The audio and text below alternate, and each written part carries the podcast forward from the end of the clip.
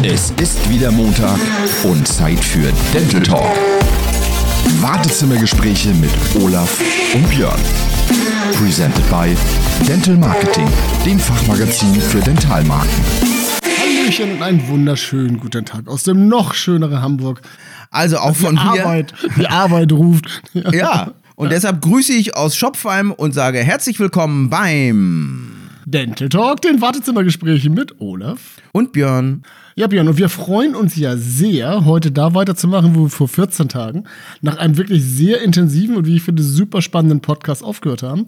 Ähm, dabei gehen wir dieses Mal ja nochmal richtig ans Eingemachte, weil wir sprechen ja von Podcasts als solchen. Genau. Und deshalb begrüßen wir auch heute wieder Kai Heddergott, der Mann für Kommunikationsstrategien, Innovationsformate und Content Marketing. Und Kai, wir begrüßen dich ganz herzlich und stell dich doch bitte selber vor. Am liebsten würde ich ja sagen, zu viel der Ehre, Jungs. Kommunikationsfuzzi reicht vollkommen. Aber was mache ich? Ich berate und begleite Institutionen und Unternehmen, wenn es darum geht, Kommunikation zeitgemäß zu gestalten. Das heißt auch sowas wie Podcasts vielleicht auf den Weg zu bringen. Ja, und das ist mein Job als Kommunikationsberater. Und heute sitze ich bei euch. Und in dieser Funktion, Kai, hast du dich ja letztes Mal schon als ausgesprochen kompetent, eloquent und interessanter Gesprächspartner präsentiert. Wir hatten also wirklich viel Spaß. Und wir haben uns ja im ersten Teil, vielleicht für die, die es nicht gehört haben oder die es nochmal nachhören wollen, schon mit einigen Aspekten beschäftigt, wenn es darum geht, mal einen Podcast aufzuziehen oder sich mit dem Thema Podcast überhaupt mal zu beschäftigen. Wir haben uns zum Beispiel gefragt, wie fängt man überhaupt an? Was sind die Zielgruppen? Was muss man dabei beachten? Wie hoch ist der Aufwand technisch? Der zeitliche Aufwand, der dahinter steckt? Die Kosten? Was ist die ideale Länge und der ideale Veröffentlichungstermin? Und wir hatten nicht nur das, wir hatten auch noch, Olaf, erinnerst du dich, er hat uns auch noch gesagt, wir sprechen am Anfang wie Jahrmarktsprecher, das hat er auch noch gesagt. Gewinne, gewinne, gewinne. Und er Das habe ich, das hab ich nicht gesagt. Ich habe gesagt, die Gefahr liegt da drin, wenn man am Anfang einen Spannungsbogen aufbauen will. Dann spricht man so, als ob man auf der Kirmes nochmal sagt, und jetzt rückwärts. Genau, und das machen wir, das ist unser Intro. Aber wir haben auch noch gesprochen über die Bedeutung der Gäste. Wir haben darüber gesprochen, wie wichtig es ist, den richtigen Titel für einen Podcast zu finden. Und aufgehört, also wir haben noch ganz viele andere Sachen besprochen, aufgehört haben wir dann mit dem Thema Erscheinungshäufigkeit. Genau, und genau an dieser Stelle sollten wir auch weitermachen mit dem ganzen Thema Podcast. Und ich würde gerne an einer Stelle einsteigen, die ich für unglaublich wichtig halte. Das weiß ich auch selber am besten, weil ich bei uns ja auch dafür zuständig bin, nämlich die Redaktionsarbeit. Und ich finde einfach, wenn man sich mal die Redaktionsarbeit anschaut, sprich das, was in der Regel vielleicht das Geskriptete ist oder ein Dokument, mit dem man so einen Podcast aufzieht, dann kann man hier sehr, sehr viel richtig machen, aber leider auch ganz, ganz viel falsch. Und das wirst du mir wahrscheinlich bestätigen können aus deiner Erfahrung, Kai, oder? Absolut. Das ist ein absolut nicht zu unterschätzender Faktor, der viel für die Qualität ausmacht von so einem Podcast, von jeder einzelnen Episode. Das gilt auch immer wieder aufs Neue. Natürlich auch in zeitlicher Hinsicht. Wenn man was vorbereiten muss, dann verschlingt das Zeit. Also bei der redaktionellen Aufarbeitung von Themen, wo man sich selber erstmal vielleicht reinschaffen muss. Das ist aber auch gleichzeitig der Schlüssel zum Erfolg. Wenn ich das nämlich ganz gut hinbekomme oder mir da eine Routine verschaffe, dass ich immer wieder gut mich rein äh, vorbereite, in eine Re- Themen reinarbeite, dann sind auch die Episoden in der weiteren Folge eigentlich durchgängig oder immer wieder gut. Das Sprechen live on tape beim Nachdenken, also oder Worte finden von anderen zuzuhören, das kann es echt nicht sein. Und das passiert dann, wenn ich nicht vorbereitet bin. Wenn ich wenigstens ein paar Notizen habe und mir die so groß ausgedruckt habe, dass ich die auch wiederfinde bei der Aufnahme, dann hört sich das einigermaßen natürlich an und ich bleibe bei dem roten Faden, den ich auch vorbereitet habe und bei dem ich bleiben möchte. Und das andere, dieses beim Nachdenken zuhören, das ist auf jeden Fall eben nicht der Mehrwert, äh, der ein Podcast ausmachen sollte. Das äh, ist dann eher was für die Gesprächstherapie, sondern wir wollen ja hier ein Thema eigentlich voranbringen und das darf gerne gut vorbereitet sein. Also ganz bestimmt. Und es gibt mit Sicherheit auch bei dem Thema Redaktionsarbeit und Skripte kein richtig oder kein falsch, sondern das macht jeder sicherlich auf seine eigene Art und Weise. Solange es die Leute erreicht und anspricht, ist es mit Sicherheit vernünftig. Aber Tatsache ist sicherlich, dass du mit einem richtig guten Skript auch schon fast die Hälfte im Sack hast, weil du die Sachen einfach strukturierst, weil du sie ordnest, weil du den roten Leitfaden hast, weil du versuchst, durch ein Thema äh, durchzudirigieren. Aber auch hier gibt es einfach natürlich unendlich viel zu beachten. Du musst die richtigen Themen finden, du musst diese ausarbeiten und auch so ein Skript lebt ja von der richtigen Schreibtechnik. Und wenn es gut ist, finde ich, dann hast du ein Skript, aber der Zuhörer merkt gar nicht, dass du eigentlich anhand eines Skriptes dich orientierst, oder? Absolut. Das fängt dann schon damit an, wenn ich mir einen Text schreibe für mich selbst oder für andere, Das haben wir auch bei der letzten Episode noch mal kurz beleuchtet. Dann sollte ich das so schreiben, dass das ein Text ist, dem ich zuhören kann. Also kein äh, Sachbuchtext, der vorgelesen wird. Dem hört man nicht zu. Das geht also schon beim Schreiben los, dass ich den Text dann so vorbereite, dass er zum Hören geeignet ist. Ein weiteres gutes Instrument, um dann über das, was man vorbereitet, Episoden interessant zu gestalten, also auch vielleicht über mehrere Sendungen hinweg dadurch auch die Bindung bei den HörerInnen aufzubauen, das können Rubriken innerhalb der Episoden sein. Genau, und zu dem Thema Rubriken können wir nämlich auch sagen, Björn, das machen wir ja auch. Zum Beispiel bei mhm. unserer aktuellen Folge haben wir immer das Fundstück der Woche. Das ist einfach eine feste Rubrik, die wir eigentlich immer so als Aufheiterung nochmal ans Ende stellen. Und ich finde, solche Sachen schaffen natürlich eine Hörerbindung und die schaffen auch eine Wiedererkennung. Das schafft auch Orientierung. Ich weiß dann in einer Episode, wenn ich das öfter höre, was, was ihr macht, ah, da kommt auch demnächst wieder diese Rubrik. Ich kann mich auch manchmal vielleicht auf eine Rubrik freuen. Eine einzelne Rubrik kann sogar ein Grund sein, warum ich mir einen Podcast öfter anhöre, weil ich mich immer darauf freue, ah, jetzt machen sie wieder diesen Quatsch. Okay, ich bin kein Meister wie Olaf der Überleitung. Ich sage einfach, kommen wir zum Thema Technik. Ähm. ich finde das eine perfekte Überleitung. Ja, Manchmal schön. muss das ja kurz und knapp sein. Also, Man muss auch mal ja. knackig sein, ne? Also, also Technik. Das, ja, das Thema Technik ist ja extrem weitläufig und du kannst ja äh, anfangen von bis. Aber gibt es ein paar Dinge, auf die wir uns einigen können, die alle beachten müssen oder die irgendwie so extrem wichtig sind? Man könnte jetzt sagen, das Equipment ist nicht so kriegsentscheidend mhm. aber schon wichtig. Also man muss schon darauf achten, sonst hat man hinten raus einfach die, die falsche Qualität eben gar keine produziert. Die Frage nach dem oder jenem Mikro ist nicht so wichtig, wie das sicherstellen, dass man die Aufnahmen am besten in einem leisen, nach allen Seiten am besten absolut, verschlossenen absolut. Raum aufnimmt. Also, äh, dass wir kein Rauschen hören von ja. Lüftern, keine offenen Fenster haben, kein Hall, mhm. Mhm. kein Netzteilbrummen von irgendeinem Gerät, was auf dem Schreibtisch steht. Oder einen, ich kann das mal vormachen, ich weiß nicht, ob man das hört, einen knarzenden Stuhl. Also wenn ich sicherstellen mhm. kann, selbst wenn er sich bewegt, dass man das nicht hört, ist das eine Menge wert. Ich habe zum Beispiel meine laut tickende Wanduhr heute aus dem Zimmer entfernt, weil die hört man im Hintergrund. Und ein Hörer hört das auch und denkt sich, irgendwas macht mich da kirre. Und, und ich Björn weiß nicht, was mir, Björn ist. ist mir ja auch immer früher in die Grätsche gerutscht am Anfang, wenn wir das aufgebaut haben, weil bei mir auf dem Schreibtisch Festplatten waren, die einfach automatische Backups des Rechners machen. Und ich habe da nie dran gedacht, dass die, dass die Festplatten irgendwo im Hintergrund so ein leichtes brummendes Geräusch äh, machen, was natürlich dann übers Mikro wieder in die Aufnahme reingeht. Und da mussten wir erstmal alles eliminieren. Heute sitze ich an dem einzigen Schreibtisch hier ohne Festplatte. Also wir haben das sicherlich alle schon gehabt alle, die auch Podcasts machen, dass wir im Hotelzimmer Podcasts aufgenommen haben oder an Gegenden oder an Orten, wo man eben nicht so einen rauschfreien, rauscharmen, äh, leisen Raum gekriegt hat. Ich kann mich noch an Aufnahmen erinnern, wie ich im Hotel unter der Bettdecke saß. Bettdecke, ich kann mich daran ne? auch noch erinnern, ja. Oder, oder, oder auch, wie ich mich in einen Kleiderschrank gesetzt habe, beziehungsweise in den Kleiderschrank gesprochen habe, weil da der beste Schallschluck war. Ne? Also, aber egal. Kai, da wirst du sicherlich auch noch ein paar Stories zu haben. Was braucht man an Technik? Äh, ich nehme das letzte noch mal auf. Du mhm. hast schallschluckende äh, Elemente um dich gehabt. Die Bettdecke hat Schall geschluckt und die ja. Sachen im Kleiderschrank. Ja. Und das heißt es eigentlich zu simulieren. Das kann Schaumstoff sein, das kann auch ein kleinerer Raum sein, kein so großes Arbeitszimmer. Das kann auch eine Decke an der Wand sein, die ein bisschen Schall schluckt. Und ich brauche ein Mikro, und jetzt komme wir zu der Technik, das über einen möglichst sogenannten warmen Klang verfügt. Das auch vielleicht den Kegel, den es aufnimmt, so eng hat, mhm. dass du zwar ein Rauschen im Raum hast, das aber bei der Aufnahme gar nicht hörst. Und ich muss das ja irgendwie in meinen Computer reinbringen. Entweder habe ich die Anschlüsse für so ein USB-gesteuertes Mikro am Rechner und das lässt sich schnell verbinden, oder ich brauche ein sogenanntes Audio-Interface, mhm. mit dem ich dann äh, auch ein klassisches Mikro mit einem Mikrostecker an den Rechner bekomme. Und ich brauche eine Aufnahmesoftware, die das Ganze aufnimmt äh, und auch verarbeiten kann. Aber die gibt es auch kostenfrei und da gibt es ja. einen Klassiker, den ihr auch, glaube ich, einsetzt, den man wunderbar benutzen kann. Das ist Audacity, klar. Aber wir sind ja nicht der äh, Technik-Podcast und geben Empfehlungen ab. Das sind die. Es gibt noch einen Punkt. Ah, okay. Für einen selbst kann man das ja vielleicht schnell regeln. Was mache ich aber mit Gästen? Ja, das ist unsere Herausforderung. Wir haben da, glaube ich, Olaf, auch schon alles ausprobiert, ne? Jede, Ja. jede, hat- jede Zoom, jede Teams und das hat alles nichts geklappt, ne? Das stimmt. Wir einige Sachen sprechen wir, glaube ich, ja gleich nochmal an. Ähm, aber es ist tatsächlich so, dass wenn du dich selber eingerichtet hast und du machst das halt im Tandem, dann hast du irgendwann sichergestellt, das funktioniert. Wenn du einen Talkgast hast, der natürlich aus der Podcast-Ecke kommt, wie du, der da so erfahren ist, der bringt das alles mit.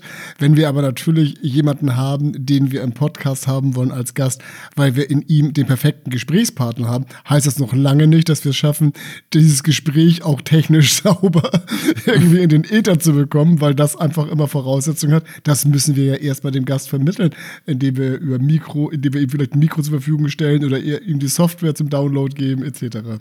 Und da muss man auch den Gast wieder richtig abholen. Egal, ob man ihm jetzt sogar mit Aufwand die Technik zur Verfügung stellt oder er die hat und man so gemeinsam sich rantastet. Na, das, was wir haben, wie kriegen wir das am besten hier eingebunden? Erstmal muss man von der Annahme ausgehen, kein Gast kann Technik. Ja. ja dass du einfach das mal einfach als, als Prämisse nimmst. Und einrichten, Soundcheck und so weiter. Da verliert auch mancher äh, im Vorfeld gerne mal die Nerven oder die geraten zumindest so ein bisschen in Schwingung. Und das hörst du dann auch wieder bei der Aufnahme. Und da muss man dann sich eben entscheiden, willst du, dass es scheiße klingt? Muss man mal auf den Punkt bringen? Ja. Dann lass es einfach laufen. Oder soll es gut klingen? Und da muss man hier mit einem besonderen Aufwand vielleicht auch planen. Vielleicht da mal auch noch ein Hinweis, also was wir mittlerweile gemacht haben, jedenfalls für technisch unerfahrene Gäste, wir haben eine Art technischen Leitfaden geschrieben, den wir den Leuten einfach zur Verfügung stellen, der, wie ich hoffe, jedenfalls manchmal ein bisschen Sicherheit gibt, wenn sie sich damit beschäftigen, wo wir quasi sagen, was sie bitte zur Verfügung haben sollten, damit wir das hinkriegen, dass sie bitte sicherstellen, dass ein Handy ausgestellt ist. Bestimmte Geschichten, die man einfach schon mal an die Hand geben kann, um bestimmte Fallstricke auszuschließen. Das ist, glaube ich, eine Sache, die kann man auf jeden Fall auch als Tipp mitgeben, weil das legst du einmal an, das kannst du dann gegebenenfalls auch noch mal erweitern und schickst es einfach im Vorfeld eines Gespräches raus. Fand ich jedenfalls ganz, bis heute ganz nützlich. Das gibt auch Sicherheit. Und das merkt man dann, wie gesagt, auch im Gespräch. Wir kennen das ja schon von der Videoproduktion. Das Wichtigste am Video ist der Ton. Also anders heißt das, bist du nicht zu verstehen, bist du nicht zu verstehen. Und das kriegst du dann auch wirklich hinten raus nicht so gut mehr geregelt. Klingt wie Andi Breme. Hast du Scheiße an den Hacken, hast du Scheiße an den Hacken. Und, und es stimmt, die Wahrheit ist dieselbe. ähm, Das Aber, stimmt. aber ganz genau. Also dann haben wir ja im Prinzip die Geschichte, wir wissen, die Technik ist wichtig, ist nicht kriegsentscheidend, aber ist wichtig. Dann weißt du, wie wir es aufnehmen. Dann haben wir also das Mikro, wir haben vielleicht eine Software. Aber was ja beim Recording auch immer unglaublich wichtig ist, ist eigentlich die Frage, will man sich eigentlich sehen beim Sprechen? Also das heißt, hast du parallel eine Videodarstellung oder machst du eine reine Tonaufnahme, Björn, oder? Also wir haben ja lange Zeit parallel mit, mit einer Zoom-Konferenz gearbeitet und dann über unsere Plattform, oder nicht über unsere Plattform, sondern über die von uns präferierte Plattform Studio Link gearbeitet. Das war aber natürlich auch für die technisch nicht versierten Gäste echt immer ein Krampf. Und ich finde die Plattform, die wir jetzt haben, Riverside, die also uns trotzdem noch äh, parallel sehen lässt, also wir haben eine Video-Call-Funktion und lokal aufnimmt, äh, finde ich wunderbar. Also das ist jetzt genau das, was wir eigentlich haben wollen, weil wir hatten immer wieder mit diesen Internetaussetzern zu kämpfen, mit der automatisch reduzierten Qualität zu tun gehabt. Also ich weiß nicht, wie deine Erfahrungen da sind, Kai, aber das war, wir haben lange gebraucht, um die richtige professionelle Plattform zu finden und das war wirklich eine Ochsentour für uns. Das mit diesem lokalen Aufnahmen ist total wichtig. Also in der Kommunikation miteinander beim Produzieren sehen wir und hören wir uns gleichzeitig. Aber was wir hier in unserem Mikro sprechen, landet auf jedem Rechner. Und weil das lokal passiert, quasi offline, hast du diese Störeffekte nicht. Und das ist dann auch eben sonst nicht mehr zu retten. Und so haben wir mit dieser Lösung eigentlich das Optimum erreicht. Und auch da nimmt man dann den äh, Gästen eine Menge an, an, an Stress oder Aufwand ab. Das Ding schickt dann automatisch diese fertige lokale Datei am Ende der Aufnahme auf den Server. In zwei, drei Minuten ist die da und schwupps kann ich den Gast entlassen und er muss sich um nichts mehr kümmern. Es geht mit der Technik eigentlich immer darum, dass wir die Rahmenbedingungen schaffen, dass wir uns auf das Gespräch äh, konzentrieren können. Und je strukturierter ich da vorgehe oder auch Hilfestellung an die Hand gebe, was Olaf erwähnt hat, umso besser wird das Gespräch, worum es ja eigentlich geht. Und ich muss ja auch sagen, ich bin eine absolute technische Nulpe und ich bin froh, dass ich Björn an der Hand habe, dass ich um die Technik, Postproduktion, Aufnahme die passende Software und so weiter kümmert. Aber andererseits, zumindest was, glaube ich, die Software betrifft, also was wie Riverside oder Studio Link, mit dem wir da geantwortet haben, das ist ja tatsächlich keine Rocket Science. Also es ist keine verschlossene Wissenschaft, sondern man kann auch als relativ technisch nicht affiner Mensch sich in diese Geschichten ganz gut reindenken. Was die Postproduktion betrifft, das ist, glaube ich, wieder eine ganz andere Kiste. Da musst du entsprechendes Know-how mitbringen. Ja, das, Kai, weiß ich nicht, wie du das siehst. Also die Post-Production, man muss das Programm lernen für die Post-Production und das Zeitaufwendige ist eigentlich die Art, ist die Liebe, die man in diese Aufnahme stecken will. Welche Art von Post-Production möchtest du machen? Wir nehmen dafür Audacity, Audacity geschrieben. Läuft auf jeder Plattform, läuft auf jedem Rechner, kannst du dir umsonst äh, runterladen. Und da geht es wirklich darum, wie viel Zeit nimmst du dir? Ich weiß nicht, welche ähm, Software nimmst du? Ich selber habe Sound Studio, weil ich mit einem Mac arbeite und die seit etlichen Jahren da zum Einsatz kommt, die ist aber genauso wie Audacity zu, be zu benutzen. Die kostet mhm. 20 Euro. Mhm. Ähm, entscheidend ist, mit dem Rechner können wir sehen, was wir schneiden bei Audio. Und das ist, war damals der große Gamechanger, als der Atari ST aufkam in den 80ern. Ich kann wirklich das Ä sehen auf dem Bildschirm und deswegen wirklich an der Hüllkurve. Ganz, ganz an der, an genau, an der Hüllkurve, an, an dieser Wellenform. Ich kann es ganz genau markieren. Ich kann auch reinzoomen und exakt rausschneiden. Die Hörer werden gar nicht mitbekommen, wenn du was rausschneidest, wenn du es gut machst. Wenn ich dir die Möglichkeit mit Sprechpausen geben würde, Danke. das rauszuschneiden. Das so. muss ich gleich alles rausschneiden. so, das lassen wir natürlich drin, damit das klar wird. Ähm, Lass uns doch, weißt du was, Kai, wir sollten ab und zu mal so kleine Störgeräusche einbauen. Oh, vielen Dank. Wir ein bisschen was für die Postproduktion zum Üben geben. Nein, was ein Killer ist, ist, wenn ihr wichtige Sachen sprecht und dann dabei ein Geräusch machen, weil das kann ich nicht mehr trennen. In Sprechpausen vorher, nachher könnt ihr lustige Geräusche machen, das kann ich alles rausschneiden. Aber beim Sprechen krieg's nicht hin. Wir führen das mal kurz vor. Wenn ich jetzt Nein. gegen mein Glas schlage oh. beim Sprechen, das kriegt Björn nicht mehr raus. ähm, genau. Also das nochmal als, als Tipp an die da draußen ja. Zuhörenden lasst das Glas stehen, schlagt ja. da nicht gegen, redet und sagt lieber, man kann es ja rausschneiden, ich muss mal kurz absetzen und trinken. Dann nimmt man deswegen, deswegen mal kurz der Hinweis, was in unserem Leitfaden steht. Bitte keine klappernden Ketten tragen, weil die natürlich beim Reden auch Geräusche machen. Die kriegt der gute Björn nicht mehr raus. Du, Kai, setzt du eigentlich Plugins ein? Hast du irgendwelche Effektgeräte bei deiner Sprachbearbeitung? Das ist in der Software eingebaut. Also, um irgendwas zu verstärken, um Halt zu unterdrücken, das hat seine Grenzen. Mhm. Ähm, oder um das nochmal durch einen Limiter, einen sogenannten, zu schicken, um Spitzen und, und andere Geschichten an der Sprache rauszuschneiden. Da kann eine Software eine ganze Menge und den Ton optimieren. Ich glaube, du setzt das auch ein, oder? Ja, also aber keine Plugins, also wirklich nur ganz normal Equalizing und Limiter und, und Normalizer und Kompressor. Sag mal, ähm, Recording-Rechner hast du da einen speziellen? Also ich stehe auf Apple, auf die neuen M1, beziehungsweise auf das MacBook Air, weil das keinen Lüfter hat. Ähm, eigentlich ist der Rechner sozusagen egal, weil Audio hat beim Aufnehmen nicht so viel äh, Performance, was vom Rechner dann so abverlangt mhm. wird. Ist aber auch gleichzeitig wieder nicht egal. Ähm, egal, weil du, weil du bei, beim Input brauchst du nicht so viel. Bei der Bearbeitung, wenn du was rausschneidest und umkopierst, da muss der Rechner ein bisschen was tun und dann musst du vielleicht äh, ein bisschen Zeit in Anspruch nehmen. Und je schneller der Rechner ist, umso einfacher kann er das abarbeiten. Also bei der Post-Production ist das entscheidend. Und mhm. wenn du sagst, da möchte ich Zeit sparen, dann vielleicht einen besseren Rechner nehmen. Und du hast eben bei Apple die M1-Prozessoren ähm, genannt das sind echte Raketen. Da ist dann so ein Rausfahren einer fertig geschnittenen Datei, das geht richtig schnell und das mhm. spart dann Zeit. Aber dann nochmal vielleicht zum Thema egal. Ist das denn egal bei der Postproduktion, bei der Aufnahme oder bei was auch immer äh, in Richtung Podcast, ob du eigentlich mit dem PC oder mit dem Mac aufnimmst? Weil ich bin zwar ein Macianer, aber das liegt einfach daran, wenn du mal in einer Agentur gelernt hast, dann war vor, keine Ahnung, 25, 30 Jahren Mac damals schon das Maß der Dinge. Ich habe also nur ein einziges Mal in meinem Leben an einer Dose arbeiten müssen. Aber ist das aus eurer Sicht technisch egal, ob ich letztendlich einen Podcast mit einem PC oder mit einem Mac produziere und verarbeite? Nein, ganz klar nein. Du musst das alles auf dem Apple machen. Spaß. Das, das behauptet er jetzt, weil er so gerne mit dem Apple äh, arbeitet. Also was sagt denn der Fachmann? oh, was sagt denn der, der sich damit auskennt? Also, das sagt derjenige, der sein Mac von 1988, sein Mac Plus hier noch im Schreibtisch, äh, in der Nähe des Schreibtisches stehen hat, der läuft auch noch. Ich bin aber kein Apple-Jünger. Ich habe einfach früh mit den Dingern angefangen und bin dabei geblieben. Faktisch ist es egal, welche Rechnerwelt du nimmst. Auch die gesagte Software gibt es für alle Rechnerwelten. Theoretisch kann man auf einem leistungsfähigen Tablet das machen. Ist nur von der Usability nicht so klasse wie auf einem Rechner mit einem großen Bildschirm. Also, äh, man, man sagt immer, der Mac ist der Medienproduktionsrechner. Der, dieser Mythos hält sich auch noch lange. Ist aber nicht so. Ähm, also, wir brauchen einen Rechner, der die richtige Software benutzen kann, der ein bisschen Speicherkapazität hat, also um damit auch Sachen schnell zu verarbeiten, also eingebauten Speicher. Die Festplatte sollte groß sein, wobei im Vergleich zu Video schluckt Audio bedeutend weniger. Und ein Argument mag vielleicht für Apple sprechen. Die Rechner halten verdammt lang. Das relativiert dann auch die vermeintlich höheren Anschaffungskosten. Also mein vorletzter Rechner hat von 2012 bis 2020 hervorragende Dienste im Video wie im Audioschnitt geleistet. Oh, ja, und wie gesagt, der alte Mac von 88 steht hier auch noch.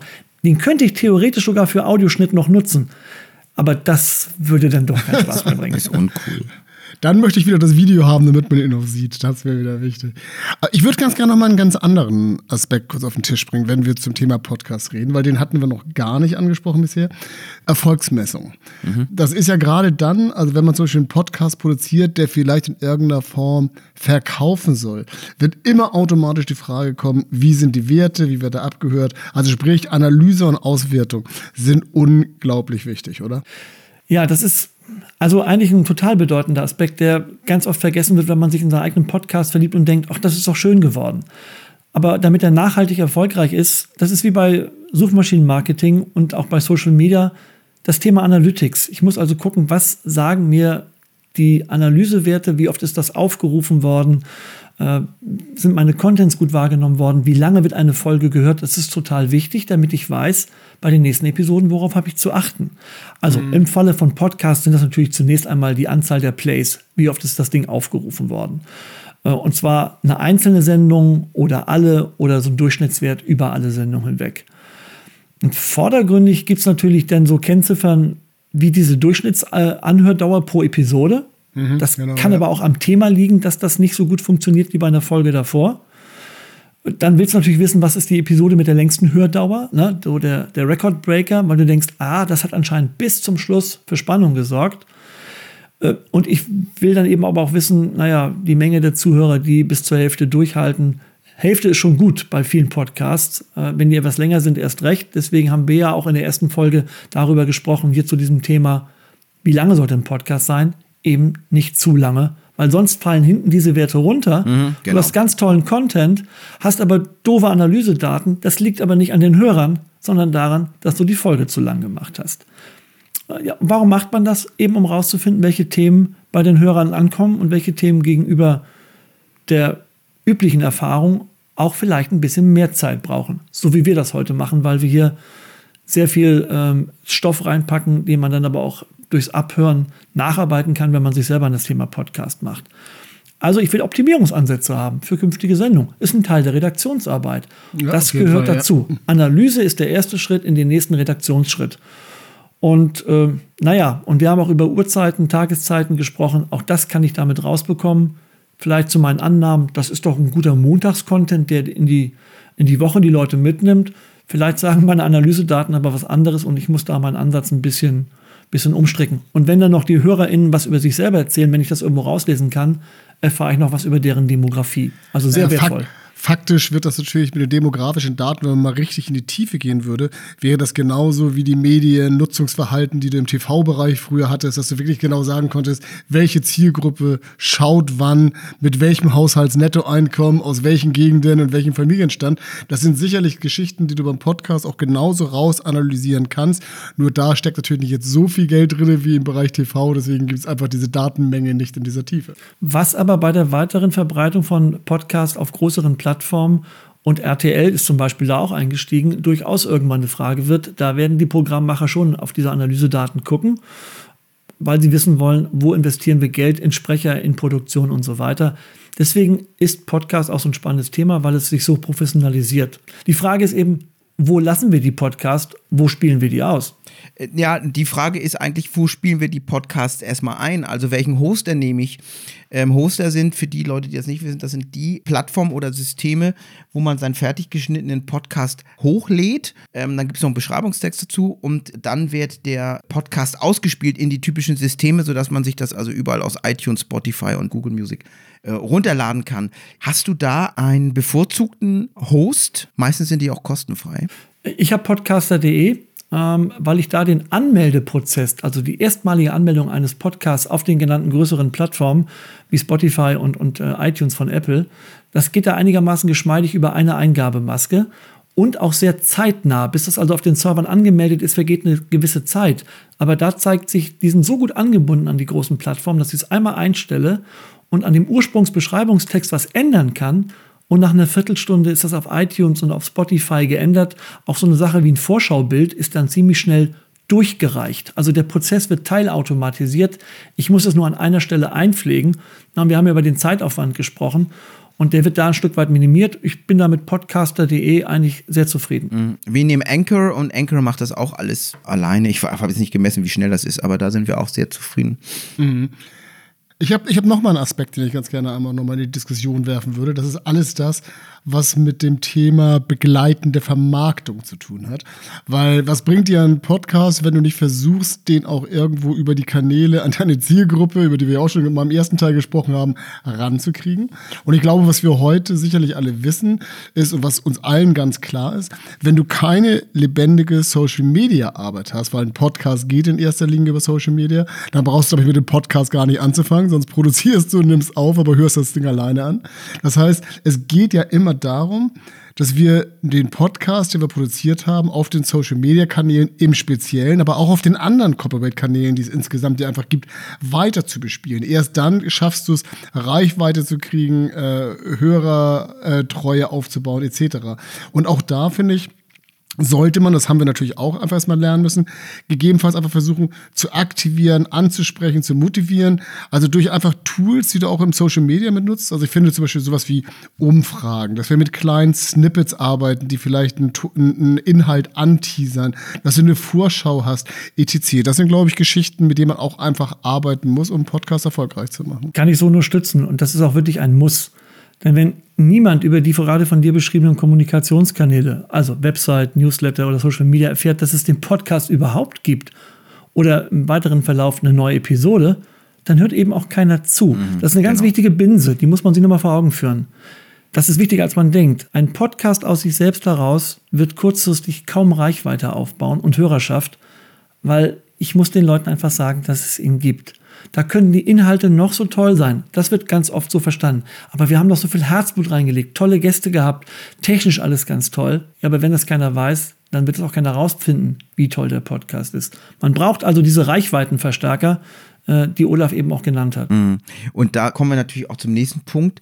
Sollte man, wenn man damit startet, das alleine machen oder sollte man sich da tatsächlich Agenturunterstützung holen? Hast du da Erfahrung? Also wir sind natürlich alleine gestartet, aber hast du da irgendwie Erfahrung? Ja, Björn, wir haben natürlich den Vorteil, dass wir grundsätzlich aus diesem Bereich kommen. Das kannst du natürlich nicht. Also da wir aus, der, aus dem Marketing kommen, wissen wir, wie wir unsere Geschichte einigermaßen in die Kanäle spielen. Wenn du jetzt vielleicht das technische Know-how hast, aber du hast von Vermarktung keine Ahnung, dann brauchst du vielleicht einen Partner. Ne? Naja, aber wir mussten ja auch, das stimmt, aber wir mussten auch erst lernen, äh, wie das mit den Host-Plattformen funktioniert, äh, wie Zusammenspiel von Host-Plattform und Social Media funktioniert, ausspielen. Also das mussten wir alles erst, wir sind da den Ochsenweg gegangen. Wir haben zwar Ahnung von, den, von der Kommunikationsdisziplin gehabt, aber dieser spezielle Kanal war ja für uns auch neu. Und da jetzt so die, die Überlegung, es gibt ja Agenturen, macht das Sinn, sich mit denen zusammenzu? Ich würde da keine Scham haben. Ich würde da einfach sagen, ich möchte da doch sinnvoll einsteigen und das richtig machen. Und am Anfang brauche ich vielleicht ein bisschen Unterstützung und Hilfe. Auf jeden Fall würde ich darauf zurückgreifen.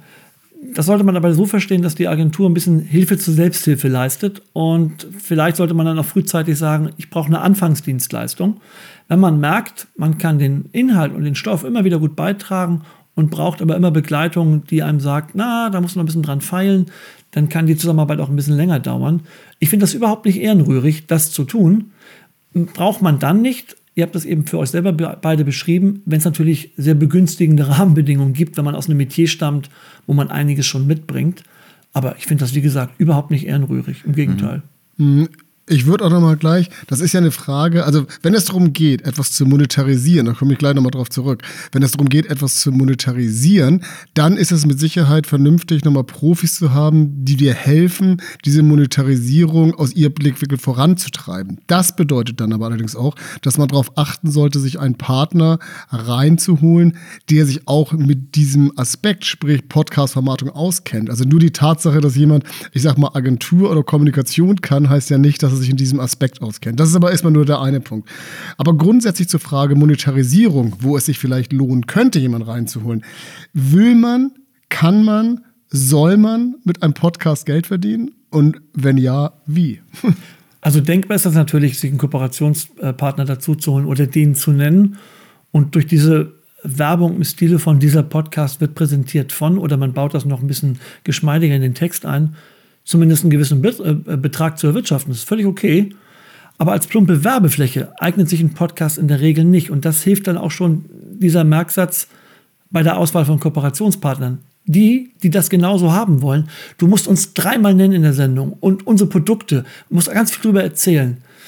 Das sind ja nicht die Kooperationspartner, die einen Mehrwert für alle Beteiligten darstellen. Und das stört nämlich auch mächtig die redaktionelle Glaubwürdigkeit. Selbst wenn ich ein Vermarktungsinteresse habe zu meiner eigenen Person, zu meiner Expertise, habe ich immer noch den Anspruch, die Inhalte sollen eigentlich eine gewisse Glaubwürdigkeit haben und auch Unabhängigkeit. Ja, und du musst auch ein bisschen unabhängig sein, ne? sonst brauchst du den Podcast nicht zu machen. Ne? Absolut. Die meisten unabhängigen Podcaster, die refinanzieren sich übrigens äh, und auch ihre Technik darüber, dass sie selber für andere Podcasts produzieren. Und so lassen sich die okay. Zeit für die Recherchen bezahlen und den okay. Technikeinsatz. Das ist dann die Dienstleistung Podcast und die verdient dann Geld. Ja, und das finde ich halt auch sehr spannend, weil ich habe von Anfang an, da war ich mir mit Björn, glaube ich, auch einig, eigentlich gesagt, ich will oder ich muss mir einen Podcast, den wir selber machen, der aus unserer Liebe heraus zu diesem Thema und zum Marketing kommt, den muss ich mir nicht refinanzieren lassen, weil wenn ich das anfange zu tun, dann gebe ich auch Leuten die Möglichkeit, mir reinzureden, wie ich mein Skript gestalte, wen ich mir einlade oder was ich mit Björn mhm, irgendwie genau. mache. Das wollten wir nicht, genau aus der Unabhängigkeit, die Björn gerade eben erwähnt hatte. Und die Kooperation, die wir jetzt haben, also mit den Kollegen von der Dental Marketing, da macht das Sinn, weil die sind für uns eine Newsquelle, aus der wir auch selber News ziehen, die wir in unserem Podcast verarbeiten. Gleichzeitig haben wir zum Teil auch mal äh, Geschichten, die bei dir noch gar nicht bekannt ist. Deswegen stellen die unseren Podcast ja auch auf, über sich auf die Webseite oder in den Newsletter.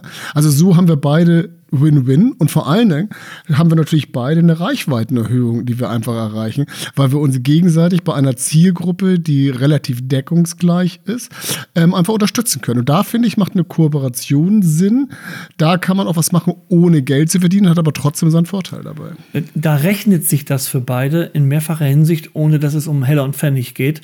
Und insofern äh, ist das dann auch eine wirtschaftliche Betrachtung, weil der Mehrwert einfach zu einem guten Kurs dann gemeinsam erwirtschaftet wird. Ja, auf jeden Fall. Ja. Kai, wie sieht es mit Videopodcast aus? Wie ist da eigentlich der richtige Begriff? Heißt das Vcast oder Videopodcast oder? Der Begriff hat sich noch gar nicht so durchgesetzt. Es gibt auch Podcasts, die Video sind. Ich selber produziere einen, äh, wo wir live sogar dann mit einer Videolösung on air gehen und nachher die Audiospur hochladen.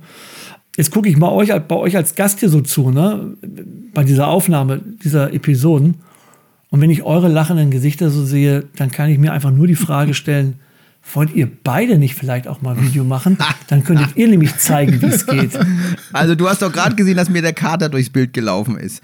Also das will erstmal keiner sehen. Und zweitens, ich weiß nicht, Olaf hat bestimmte Ambitionen, aber ich, das Audioschneiden dauert schon lang genug. Ich könnte mir vorstellen, Videoschneiden ist dann nochmal eine Spur länger. Oder? Also Björn hätte ja als dentaler George Clooney da vielleicht nur Chancen, aber meine persönlichen Vermarktungschancen stehen da ganz hinten an. Da bin ich doch eher für einen dunklen Bildschirm. Also, also ich hatte heute einen langen äh, Videokonferenztag mit einem Online-Workshop vor dieser Aufnahme von sechs Stunden Dauer. Es ist mir heute nicht vergönnt gewesen, die übliche Zoom-Katze durchs Bild laufen zu sehen. Das hat mir Björn eben zum Ausklang des Tages geboten.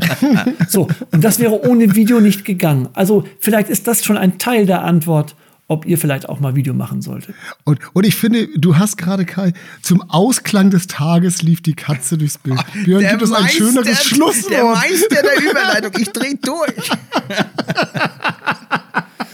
Ich habe den Aber Ball, komm, ich hab den Ball so- auf den Elfmeterpunkt gelegt. Ja, das stimmt. Aber So. Ja, genau. Ich habe verwandelt, du hast gehalten. also, ich würde an dieser Stelle wirklich nochmal ganz doll mich bei dem guten Kai Heddergott bedanken Ja. wollen, im Namen von Björn und mir zusammen. Das war in einer zweiteiligen Folge und durchaus einem intensiven Gespräch mit vielen, vielen Aspekten, glaube ich, eine super tolle Folge, die einfach vielen draußen, die sich mal mit dem Thema Podcast beschäftigen wollen, viele, viele interessante Insights geliefert hat. Und wie gesagt, da kann ich, glaube ich, Björn, ne, von uns beiden nur sp- sprechen, indem ich sage, tausend Dank, oder? Ja, absolut, Kai. Vielen Dank. Auch für die Zeit, die du dir genommen hast, wusste ich auch nicht, dass du vorher noch sechs Stunden äh, Dozententätigkeit hattest. Also da auch nochmal von meiner Seite vielen Dank. Genau. Und wir haben ja, wer sich Teil 1, das war ja Teil 2, wer sich Teil 1 nochmal anhören kann, kann das natürlich auf allen gängigen Plattformen und natürlich auf den bereits erwähnten Kollegen von der Dental Marketing, mit denen wir ja eine, unsere erfolgreiche Medienkooperation haben. Und wer dann immer noch nicht genug hat und gerne wissen möchte, was Björn und ich sonst noch so treiben, kann uns gerne auf LinkedIn, auf Instagram, wo auch immer wir uns mit äh, Dental Talk rumprügeln, besuchen, uns Likes und Kommentare hinterlassen, Björn, oder? Toll wäre es natürlich, wenn ihr ähm, uns shared, uns kommentiert. Aber Hauptsache, ihr besucht uns. Hauptsache, euch geht's gut. Genau. Hauptsache, ihr seid in 14 Tagen wieder dabei. Und damit möchte ich mich gerne verabschieden aus dem wunderschönen Hamburg und sag schon mal Tschüss. Ich sage auch Tschüss aus Schopfheim. Und ich sage Tschüss aus Münster. Bis, dann. bald. Ciao.